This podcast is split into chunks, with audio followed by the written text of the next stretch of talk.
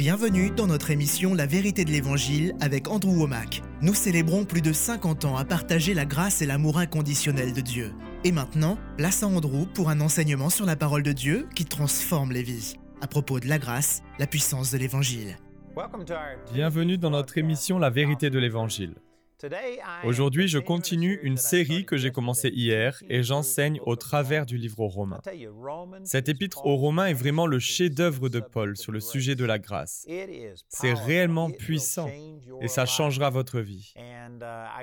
Je vous ai déjà donné une introduction mais j'aimerais dire à nouveau que si Romain n'est pas l'un de vos livres favoris dans la Bible, si ces écritures n'allument pas un feu en vous, alors votre bois est mouillé. Si vous n'êtes pas enthousiasmé par ces versets, c'est que vous êtes coincé dans une relation avec Dieu basée sur vos performances, et ça ne devrait pas être le cas. Pourtant, de manière générale, c'est ce que l'Église prêche aujourd'hui. Une religion fondée sur nos performances. Peut-être que votre expérience est différente et que votre avis diffère du mien, mais je vous garantis que c'est le cas. Les églises qui prêchent le vrai évangile de Jésus aujourd'hui sont peu nombreuses. Gloire à Dieu, elles existent et leur nombre augmente. Le message de la grâce devient presque populaire de nos jours, mais ce n'est pas quelque chose qui s'assimile rapidement. On nous a tous enseigné à voir notre relation avec Dieu comme basée sur nos propres actions. Et le livre aux Romains est là pour nous montrer spécifiquement que ce n'est pas ce que vous faites pour Dieu qui vous rend juste à ses yeux, mais c'est ce que Dieu a fait pour vous. Il vous faut donc être assez humble pour recevoir ce cadeau. Vous ne pouvez pas mériter la faveur de Dieu, vous ne pouvez pas mériter sa bénédiction, vous ne pouvez pas mériter la guérison, vous ne pouvez pas mériter la joie et la paix. Tout cela vient lorsque vous placez votre foi en ce que Jésus a fait pour vous et non en ce que vous faites pour Jésus. Ce sont des déclarations radicales. et je sais que certaines des choses que j'ai dites peuvent vous secouer. Je pense qu'il y a des millions de personnes qui regardent ce programme et qui se disent que tout cela est faux, que c'est trop beau pour être vrai. Eh bien, c'est exactement ce dont Paul parlait. Nous avons lu Romains chapitre 1 verset 16 dans notre dernière émission. Et Paul y déclare, car je n'ai pas honte de l'évangile. Et ce mot évangile est devenu un cliché aujourd'hui. Les gens disent, vous allez en enfer, Dieu est en colère contre vous. J'étais d'ailleurs dans une église un jour où un homme s'est levé et s'est mis à prophétiser. Dieu est en colère, Dieu est énervé, il n'est pas satisfait de vous. Et il prophétisait ces choses au nom du Seigneur. Et vous savez, beaucoup d'entre vous ont été dans des églises qui enseignent ce genre de choses. Peut-être pas avec ces mots exacts, mais avec le même sens. Et on nous dit que ce message vient de Dieu. Mais ce n'est pas l'évangile. Le mot évangile signifie littéralement bonne nouvelle. Et comme je l'ai dit dans l'émission précédente, il parle d'une bonne nouvelle presque trop bonne pour être vraie. En d'autres mots, c'est un superlatif. C'est mieux que tout ce qui existe. La bonne nouvelle que partage le livre aux Romains est tellement belle qu'elle est presque trop belle pour être vraie. Il vous faut de la foi pour être capable de recevoir ce message, car Dieu vous réconcilie avec lui-même indépendamment de vos performances, sans que vous ayez à le mériter.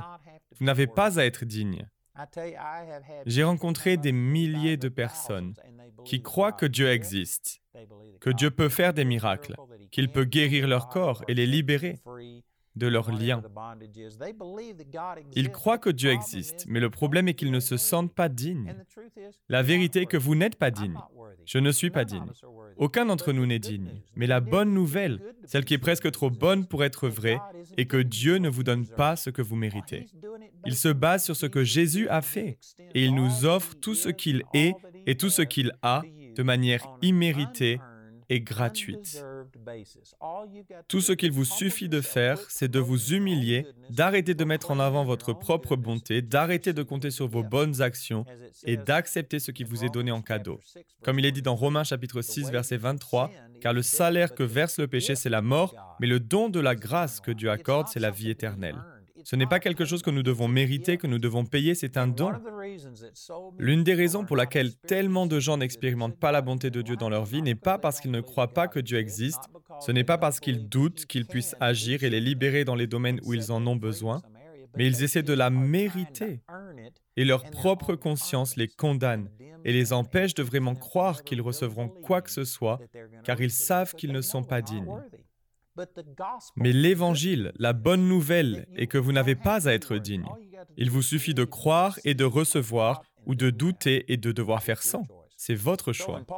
Donc lorsque Paul proclame ⁇ Je n'ai pas honte de l'Évangile ⁇ il parle de cette nouvelle presque trop bonne pour être vraie, et je vous garantis que cela offensait les religieux de l'époque, comme cela offense les personnes religieuses aujourd'hui, à qui on a appris qu'à moins de tout bien faire, Dieu ne nous bénit pas.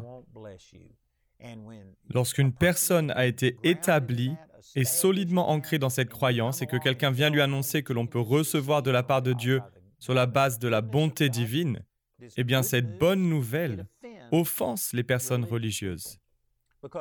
Après avoir entendu cela, elle demande, alors tu me dis que mes bonnes œuvres, le fait que je n'ai pas fait ci et ça, ne me rapproche pas de Dieu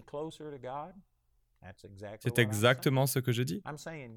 Je dis que tout ce que nous recevons de Dieu est basé sur ce que Jésus a fait. Maintenant, il y a toujours des raisons pour lesquelles vivre saint, parce que ça empêche à Satan d'avoir des entrées directes dans votre vie.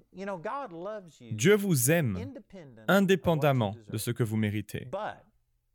Mais cela ne vous libère pas pour aller vivre n'importe comment, parce que même si Dieu vous aime, vos actions ont des conséquences. Par exemple, vous pouvez prendre ce que je dis à propos de l'Évangile et de cette bonne nouvelle, que tout ce que Dieu est et a vous est rendu disponible indépendamment de vos mérites et actions. Si vous preniez cette révélation, que vous l'embrassiez en disant ⁇ Je suis libre, Dieu m'aime, je suis sauvé et pardonné, je n'ai pas à mériter la faveur de Dieu ⁇ tout cela est vrai, mais si vous preniez ces vérités et que vous disiez ⁇ Bon, ce que je fais ne compte pas, je vais aller braquer une banque, parce qu'après tout, Dieu m'aime. Peu importe si je fais tout bien ou pas. Vous savez, si vous allez braquer une banque, Dieu vous aime. Mais il y a des conséquences. Vous allez vous faire attraper, il y aura une sentence, et même assis dans votre cellule, vous pouvez expérimenter l'amour de Dieu, car il est immérité et gratuit. Il n'est pas basé sur vos performances. Donc vous pouvez passer des moments merveilleux et entrer en relation avec Dieu par grâce au moyen de la foi, tout en étant en prison. Mais qui veut cela? Même si Dieu vous aime toujours et ne se base pas sur vos performances, il y a des conséquences à vos péchés, non seulement avec les hommes, mais aussi avec le diable. Prenons à nouveau cet exemple que Dieu vous aime. Mais si vous prenez cette vérité comme une excuse pour aller pécher, Satan a alors accès à votre vie à cause du péché. Romains chapitre 6, verset 16 dit, Ne savez-vous pas qu'en vous mettant au service de quelqu'un comme des esclaves pour lui obéir, vous êtes effectivement les esclaves du maître à qui vous obéissez? Ou bien du péché qui entraîne la mort, ou bien de l'obéissance qui conduit à une vie juste?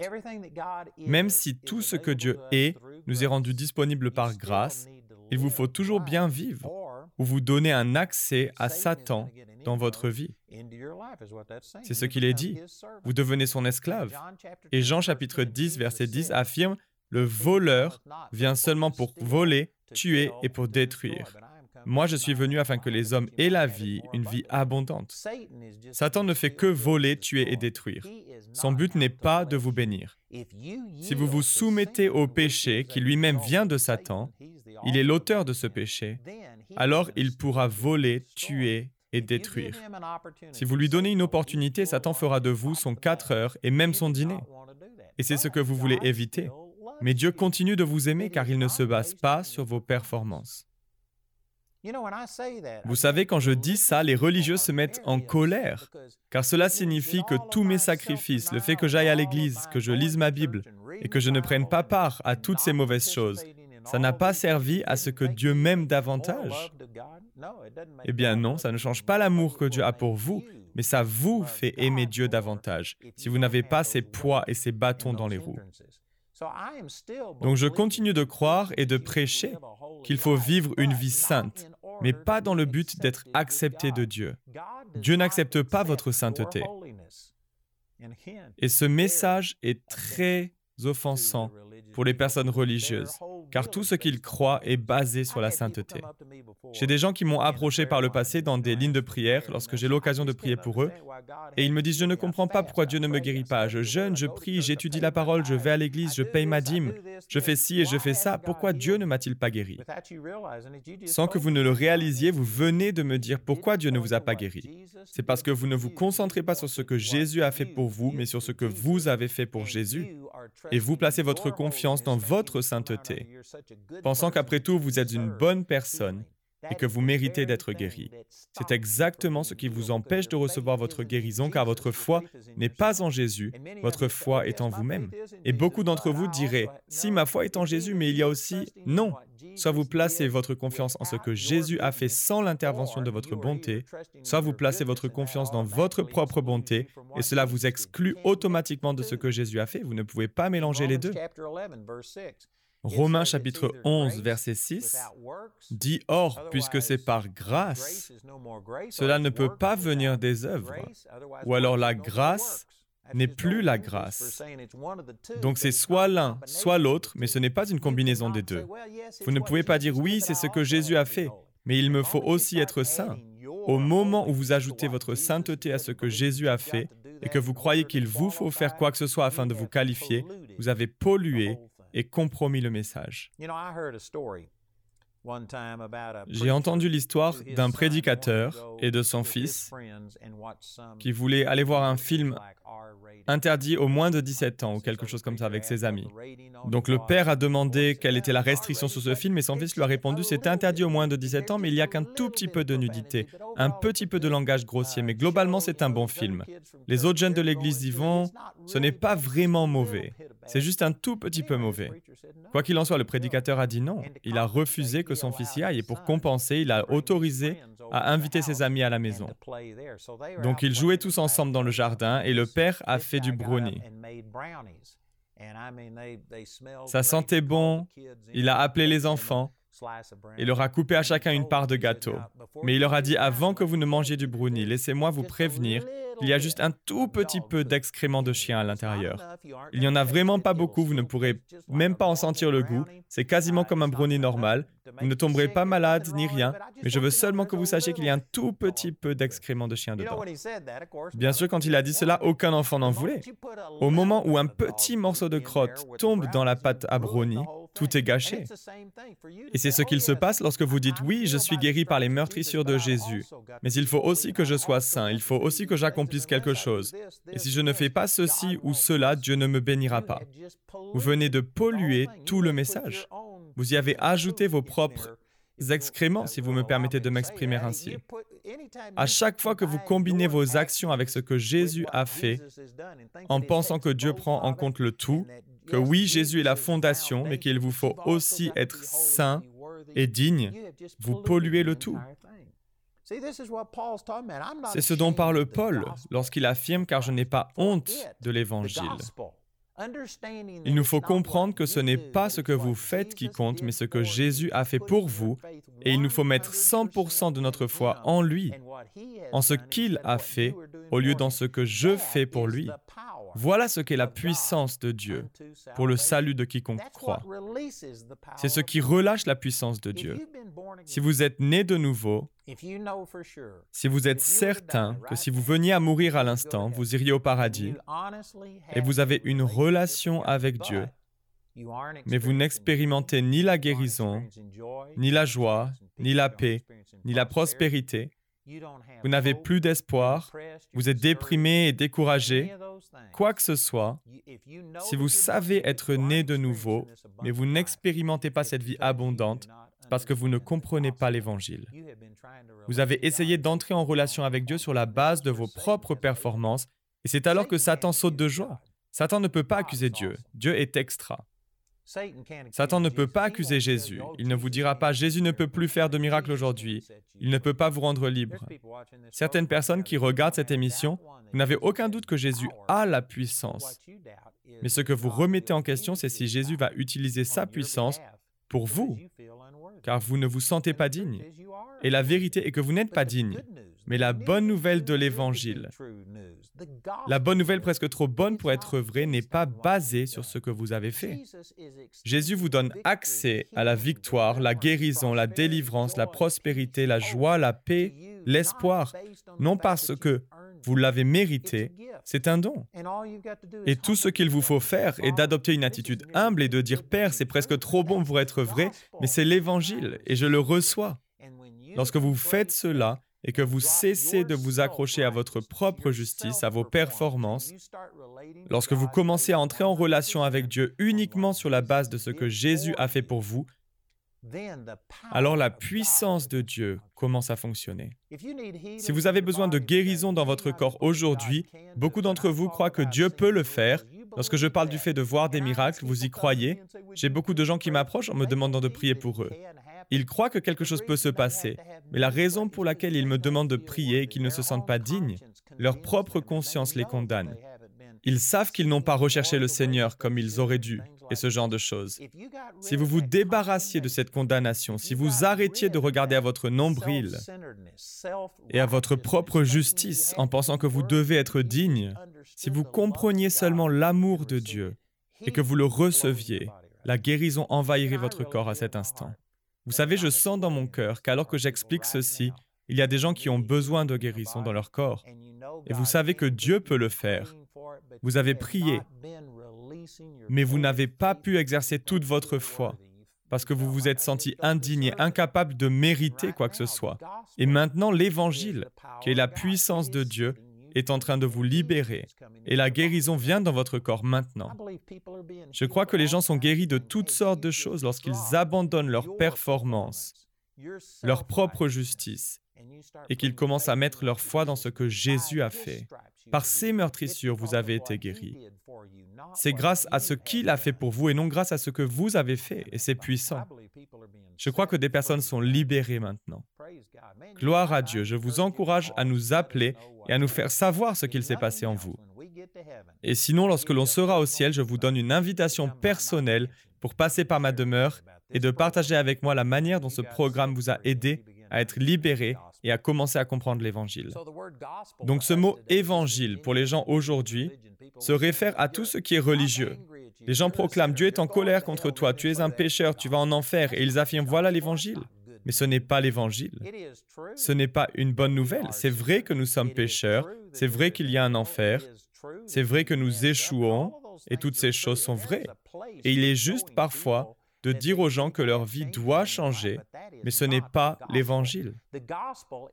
L'Évangile se réfère spécifiquement à la grâce de Dieu comme étant le moyen d'accéder à lui, au salut, à la guérison, à la délivrance et ce genre de choses. Et nous pouvons soulever un autre défi avec ce verset, c'est que le mot salut est devenu un cliché religieux et les gens en ont diminué et changé la vraie signification. Pour le religieux moyen de nos jours, le mot salut veut simplement dire le pardon des péchés ou le fait d'être né de nouveau. Tout cela est inclus dans le salut, mais il ne se limite pas à cela seulement. D'ailleurs, le mot grec traduit ici par salut est le mot sozo, S-O-Z-O. Il signifie le salut, la guérison, la délivrance, la prospérité, toutes sortes de choses. Tout ce que Jésus a acquis pour nous au travers de sa mort et de sa résurrection, c'est le salut. Vous pouvez le voir dans Jacques chapitre 5, verset 14, où il est dit, L'un de vous est-il malade qu'il appelle les responsables de l'Église, qui prieront pour lui, après lui avoir fait une onction d'huile au nom du Seigneur. La prière faite avec foi sauvera le malade, et le Seigneur le relèvera. S'il a commis quelque péché, il lui sera pardonné. Savez-vous que lorsqu'il est dit la prière faite avec foi sauvera le malade, le mot sauver ici est le même mot grec sozo, S-O-Z-O. Et ici, il est évident qu'il ne s'agit pas du pardon des péchés, car dans ce même verset, il est dit, après s'il a commis quelques péchés, il lui sera pardonné. Cela parle bien de la guérison de leur corps. Savez-vous que la guérison fait partie du salut? À nouveau, notre système religieux actuel a réduit et diminué la signification du mot salut. Ils l'ont limité en disant qu'il ne s'agit que du pardon des péchés. Mais non, le salut inclut la guérison, il inclut la prospérité, Il inclut la délivrance, la joie, la paix, l'espoir et tout ce genre de choses. Tout ce que Jésus est venu accomplir et acquérir pour nous fait partie de notre salut. Vous pouvez voir cette vérité reflétée dans l'Ancien Testament. Psaume 103, verset 2 proclame que tout mon être loue l'Éternel sans oublier aucun de ses bienfaits. Que tout mon être loue l'Éternel, que tout ce que je suis loue le Dieu saint. Puis verset 3, il est dit, car c'est lui qui pardonne tous tes péchés, c'est lui qui te guérit de toute maladie. Ici, le pardon des péchés et la guérison du corps sont mis dans le même verset. C'est la même chose dans le Nouveau Testament.